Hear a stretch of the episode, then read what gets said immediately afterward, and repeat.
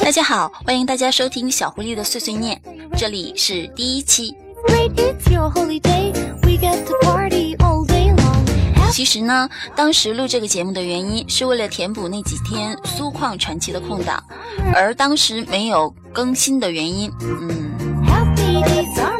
好吧，是因为臣妾购买了好多天好多天的麦克还没有到。我必须得说，这是快递的锅啦。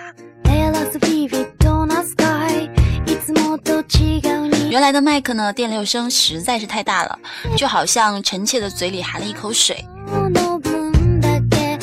而臣妾心情沉重，实在是没有办法继续录下去。然后呢，就想把这口水吐出来。想着断档这事儿很闹心啦，然后呢，就做了这么一档节目。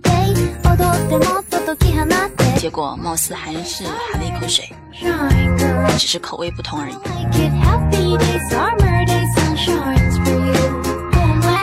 所以呢，正如你所听到的，这个版本是为了保证节目质量，其实是补录了的。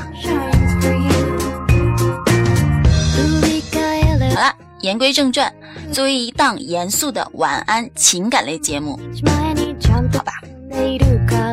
我们第一期当然是要讲一个逗逼的故事。前阵子呢，臣妾在知乎关注了一个妹子，妹子的 ID 呢叫做郑小五。她说她爹叫做郑老五，而今天我们要讲的是一个她的回答，问题叫做：作为一个作死小能手是怎样的体验？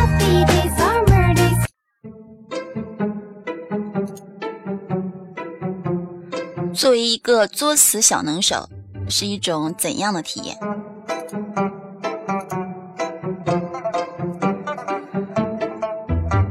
小时候，我爷爷带我去大兴安岭探亲，当年要坐两天一宿的火车，老爷子怕我路上哭闹，就在上车前和我谈判，最后达成协议，我获得了一罐大大泡泡糖。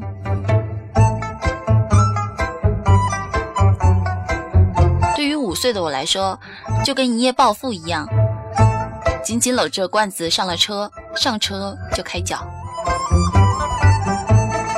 一块两块往嘴里续了五块腮帮子都嚼酸了。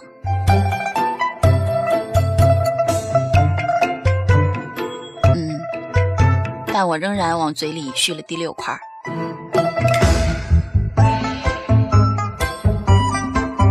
后面我就觉得我不能呼吸了，还有点晕，就用力拉我爷爷，他立刻把纸让拿出来让我全部吐出来。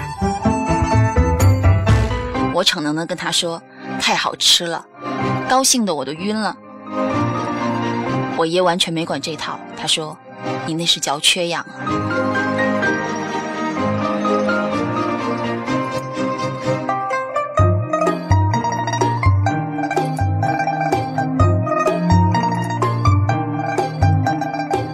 是小时候，中午我爸买回来一袋冰棍儿，一袋十根儿，一家三口人一人一根儿，他俩就出门了。我在冰箱旁边徘徊了一下，就义无反顾地打开冰箱，把剩下的七根都吃了，然后就什么都不知道了。我爸说他们一进屋见我倒在地上抽搐，口吐白沫。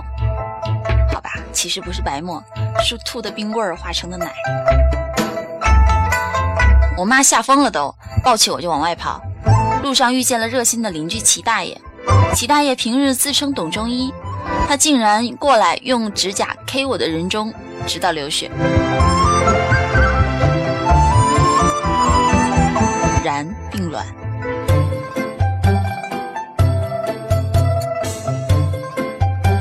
最后去了医院。到了晚上，我才睁开眼，一睁眼，郑老五就在床尾伸出一只手指问我：“这是啥？”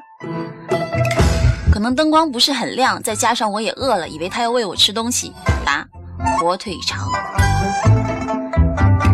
然后郑老五疯了一样的抱我出去找病房，跟大夫说，他以为我烧傻了。接下来的日子里，很多人问我鼻子下面的伤是怎么来的。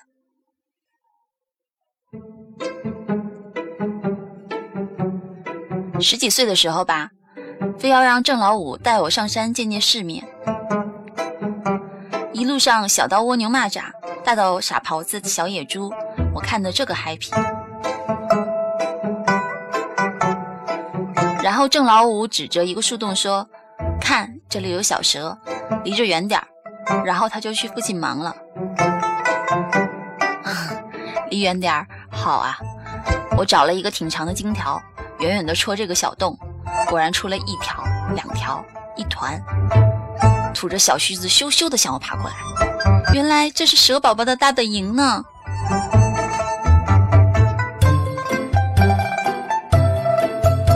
扔了金条，转身就跑，一边脱缰狂奔，一边呼唤郑老五。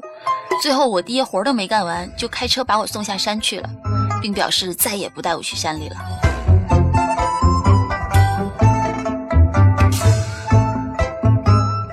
有一年，我跟我姥爷他们去河堰下网打鱼，看他们打完冰窟窿就开始下网，我拎走了一个冰签子。在这里本主播要负责任的跟大家说一下，冰签子呢就是那种在东北它冬天用来敲冰面的那么一个东西，呃，一面是尖的，好吧，然后题主就去了冰薄的河岸边。通通通几下就有水冒了出来，太有成就感。又撒了一个，又撒，就这样，兴奋点来的毫无压力，全靠蛮力。我在零下几度的北风中，以自己为圆心转圈打了半圈的洞，结果你们肯定猜到了。脚底下的冰撑不住，我掉进了自己砸的圈里。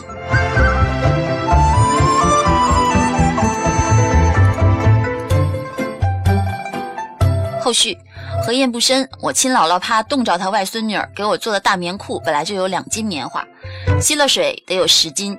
然后我被我大舅拔出来，扔回车上就送回家了。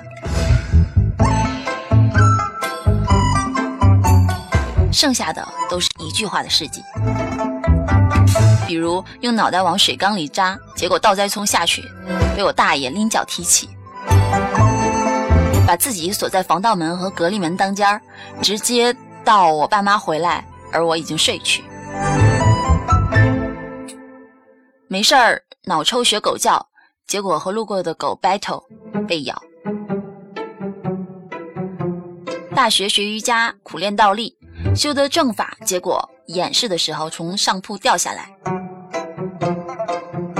前两天看见一个大姐下台阶摔倒了，我上前扶，但高估了自己的力量，结果我们俩抱着滚到了头，然后我俩默默无语，互相拍拍对方身上的尘土，各奔前程。神啊，这竟然是一个颜值非常 OK 的妹子。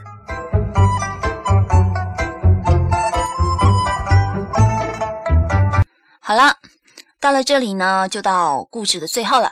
让我们以一首诗作为结束。这首诗叫做《班扎古鲁白马的沉默》，成名于冯小刚的作品《非诚勿扰二》，经常呢被讹传为法师仓央嘉措的作品，而事实上，它的作者是年轻的作家扎西拉姆多多，也是个妹子啦。下面就让我们来分享这首诗。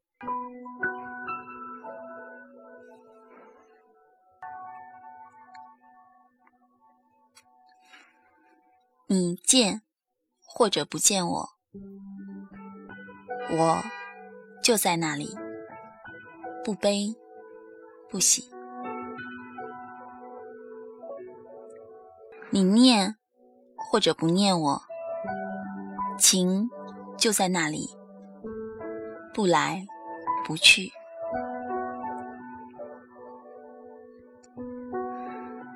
你爱或者不爱我。爱就在那里，不增不减。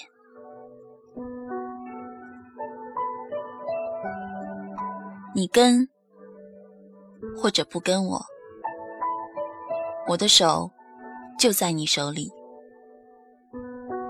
不舍不弃。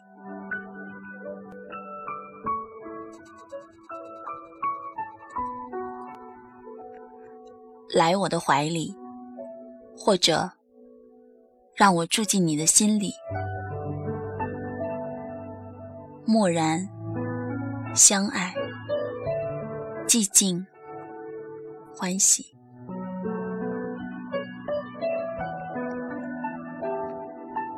好啦，今天的故事就到这里。